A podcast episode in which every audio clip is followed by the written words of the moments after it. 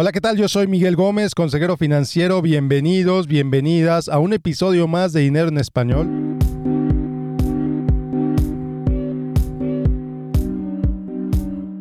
Ya casi llegamos al episodio 300. Ya casi llegamos al episodio 300. Muchas gracias por acompañarme. Todos estos 290 y tantos episodios. muchas gracias por estar aquí, muchas gracias por estar conmigo. Y bueno, pues el tema del día de hoy, habilidades. Hoy vamos a hablar de habilidades, pero particularmente de las habilidades olvidadas y de las habilidades aprendidas. Y para esto te voy a llevar al quinto semestre de preparatoria, donde yo aprendí cálculo diferencial. bueno, pues resulta que la clase la daba una maestra fantástica maestra, las mejores maestras que he tenido, con una personalidad, muy buena personalidad, muy buena maestra, excelente en lo que hacía. Se llamaba Annie, Annie Claudon, y seguramente destruí su, su apellido porque ella es francesa. Y resulta que la clase era en inglés. Entonces, eh, pues en mi preparatoria pues llegaba un punto en el que tenías que tomar, no me acuerdo bien, la verdad, creo que la mitad de las clases en inglés, la mitad de las clases en español. Esta clase en particular, cálculo diferencial, la tenía que tomar en inglés. Así que pues, eh, pues en este punto mi inglés obviamente no era tan bueno como es hoy 20 años después, más de 20 años después, pero pues, pues sí, medio me defendía, ¿no? Entonces, bueno, la clase era en inglés. Y resulta que el cálculo diferencial nada más no me entraba por la cabeza. No me entraba por la cabeza el cálculo diferencial. ¿Y qué pasó? Que reprobé cálculo diferencial. Lo reprobé. Me fue muy mal. Entonces, bueno, ¿qué pasó? Pues que llegué a sexto semestre. Y no sé cómo, la verdad ya no me acuerdo para poder tomar cálculo integral tenías que haber eh, pasado cálculo diferencial. Yo no había pasado cálculo diferencial, no me acuerdo cómo estuvo, no me acuerdo qué pasó, pero estaba tomando al mismo tiempo, en mi último semestre de la preparatoria, tomé las dos materias de cálculo al mismo tiempo. Cálculo diferencial y cálculo integral. Finalmente pasé cálculo diferencial Finalmente me gradué de la preparatoria con muy buen promedio. Ya sabía hacer derivadas muy complejas, ya sabía hacer integrales muy complejas. Fantástico. Ya lo tenía dominado ese tema. Ya no, ya si me preguntabas derivadas, si me preguntabas integrales, sin ningún problema las podía contestar. Maravilloso. Llego a la carrera como ustedes saben, yo estudié mercadotecnia, también en, la misma escuela, en el TEC de Monterrey. Llego a la carrera, no recuerdo haber usado diferenciales, no recuerdo haber usado integrales. Llego a mi primer trabajo, jamás los usé. Llego a mi segundo trabajo, jamás las usé. Llego a mi tercer trabajo, jamás las usé. En mi trabajo actual jamás las he usado, al menos no directamente. Quizá algún programa de software que use las utiliza directamente, las utiliza indirectamente, yo ni me entero, no lo sé. El punto es que esa habilidad tan refinada que tenía de hacer diferenciales, de hacer integrales, ya no la tengo. Se me olvidó esa habilidad. Estoy tan oxidado en este momento que si mi hijo o mi hija me pidieran ayudarles a resolver una, una, diferencial o una integral, no tengo ni idea de cómo le haría. Así veo el problema, veo la operación matemática en una hoja y la verdad no tengo ni idea de cómo se resuelve. Entonces, para mí en este momento, el resolver integrales, el resolver derivadas, se convirtió en una habilidad olvidada. Ya no me acuerdo, vive en algún lugar de mi cerebro, no lo sé. ¿Se acuerdan de la película Op? Cuando van los monitos en la memoria borrando las memorias que no se usan y conservándolas relativamente útiles. Creo que ya hicieron hasta memes al respecto. Bueno, pues así me pasó a mí y seguramente te pasó a ti también. Y seguramente tú tienes habilidades que antes tenías que ya no las tienes. Yo tengo habilidades, además de la diferencial y de la integral, que ya no tengo. Ya no me acuerdo, ya no las he usado. El básquetbol, por ejemplo. A mí me encantaba el básquetbol. Estuve en la selección de la secundaria, estuve en la selección de la preparatoria, fuimos campeones de la ciudad, del municipio, la verdad no me acuerdo. Recibí varias medallas. No era un jugador estrella, pero pues sí jugaba relativamente bien. Ponme a jugar básquetbol ahorita y la verdad que voy a aventar puros ladrillos. No voy a poder jugar básquetbol porque tengo más de 15 años que no juego básquetbol. Otra habilidad olvidada. Pero ponme a hacer habilidad, ponme a hacer algo de lo que he aprendido últimamente y lo voy a hacer. Mi trabajo con clientes es algo que me apasiona. He aprendido muchísimo sobre cómo hablar con una persona, sobre cómo escuchar, sobre cómo entender cuáles son sus problemas de dinero, cuáles son sus, sus inquietudes, sus dudas respecto al dinero, respecto a sus finanzas. Muchas veces son cuestiones emocionales más que de dinero en sí mismo, pero bueno. Entonces son habilidades aprendidas. He aprendido muchas habilidades y me he olvidado de muchas otras. Y seguramente eso te ha pasado a ti también. Entonces, si yo te pregunto en este momento qué puedes hacer ahora que no podías hacer hace 10 años, seguramente me vas a entregar una lista de cosas. Y si te pregunto qué podías hacer hace 10 años que no puedes hacer hoy, que ya no te acuerdas, que ya se te olvidó, también me vas a poder hacer otra lista. Y está bien.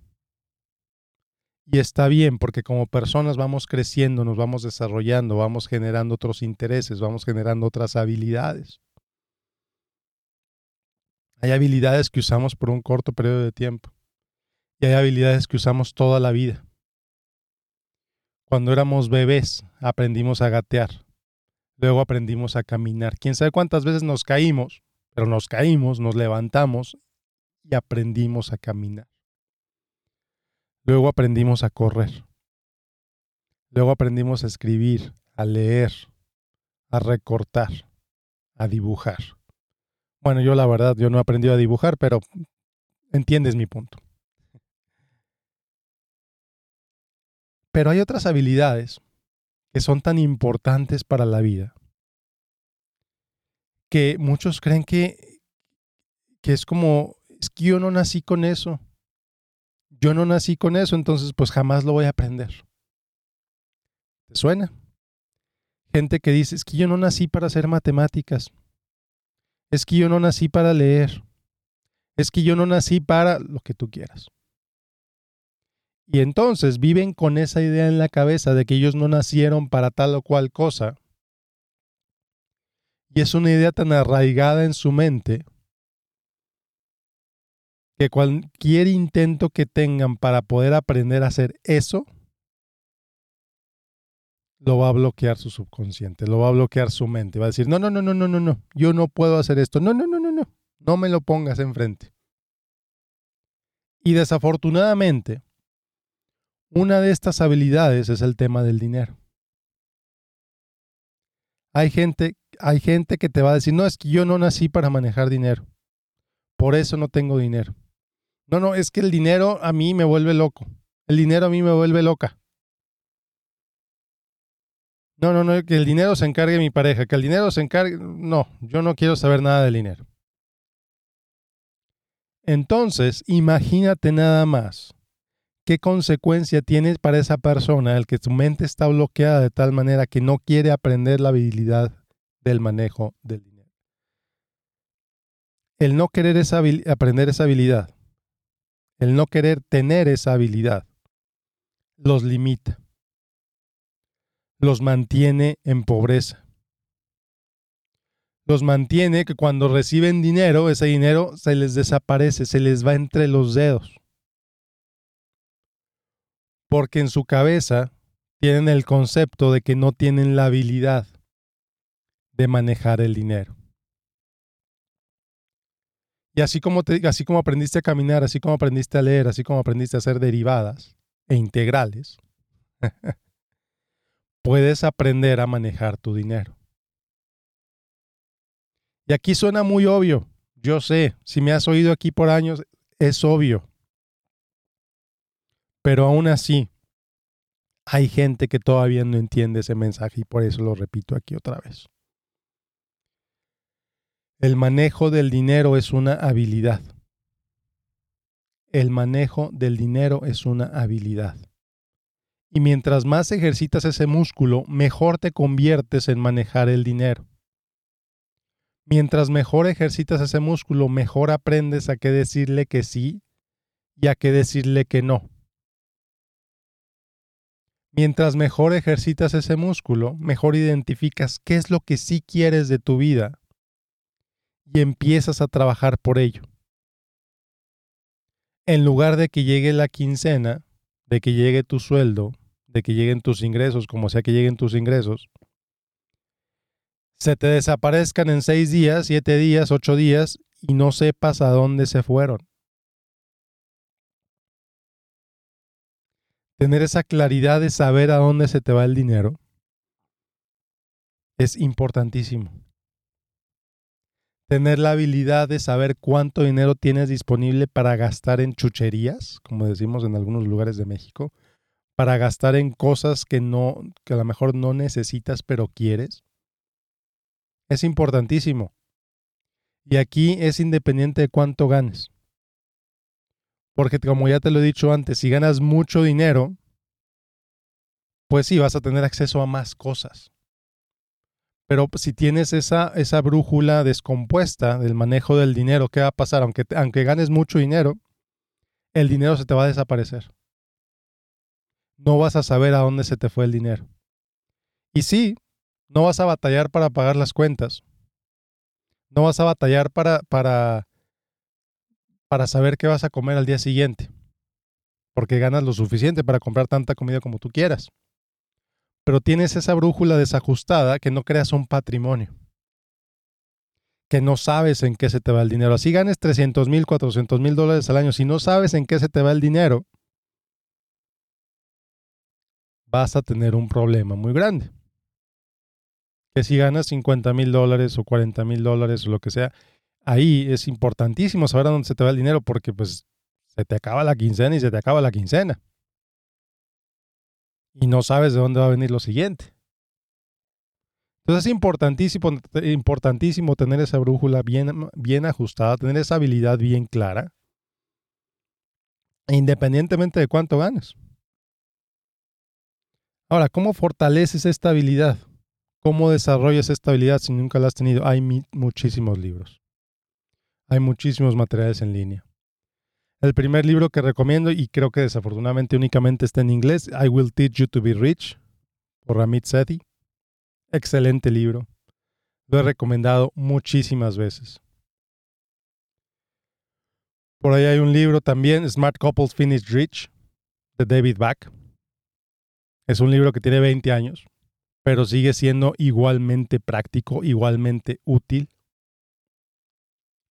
Y aquí voy a hacer algo que normalmente no hago en este podcast, pero creo que también vale la pena mencionarlo.